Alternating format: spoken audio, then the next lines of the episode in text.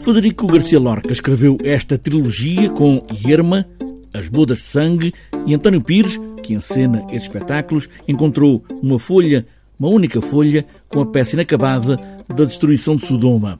Agora fecha com As Bodas de Sangue, uma ode poética a partir de uma banal notícia que Lorca leu num jornal e escreveu esta peça.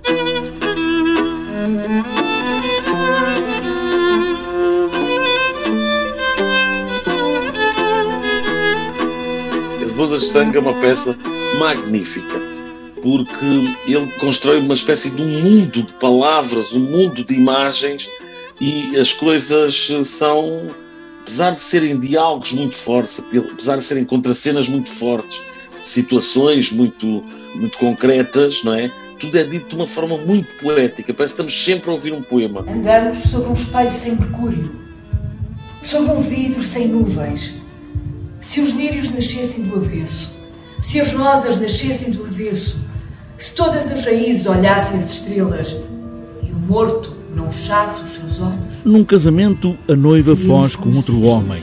Na fúria do desespero, o noivo mata o homem. Como tudo muda de figura de um momento para o outro. Uma mãe perdeu o marido e os filhos, não é? Só tem um filho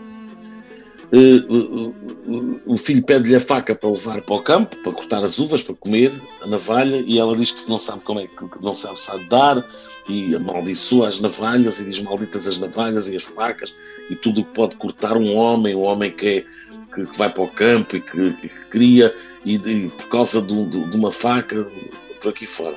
E, é, mas a verdade é que ela está imbuída daquele, daquele porque há uma rixa, houve um assassinato, e ela está imbuída daquele ódio, e é levada pelo ódio não é?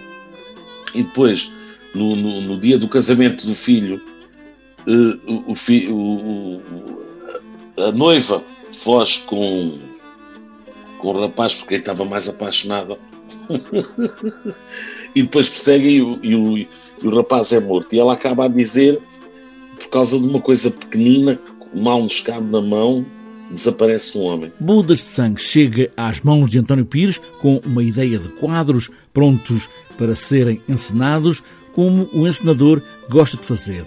E nestes três espetáculos, um deles é uma instalação, mas segue sempre com os mesmos atores, com os mesmos figurinos, quase com a mesma música, só o cenário muda. Conseguimos perceber melhor o universo do Lorca, o universo do, do, do, daquela Andaluzia que ele, que ele, que, ele, que, ele, que, ele, que ele ali expõe de uma forma muito, muito poética. É um objeto único com três momentos diferentes. A Companhia do Teatro do Barro escolheu este ano a arquitetura como disciplina para fazer uma conversa largada com o teatro.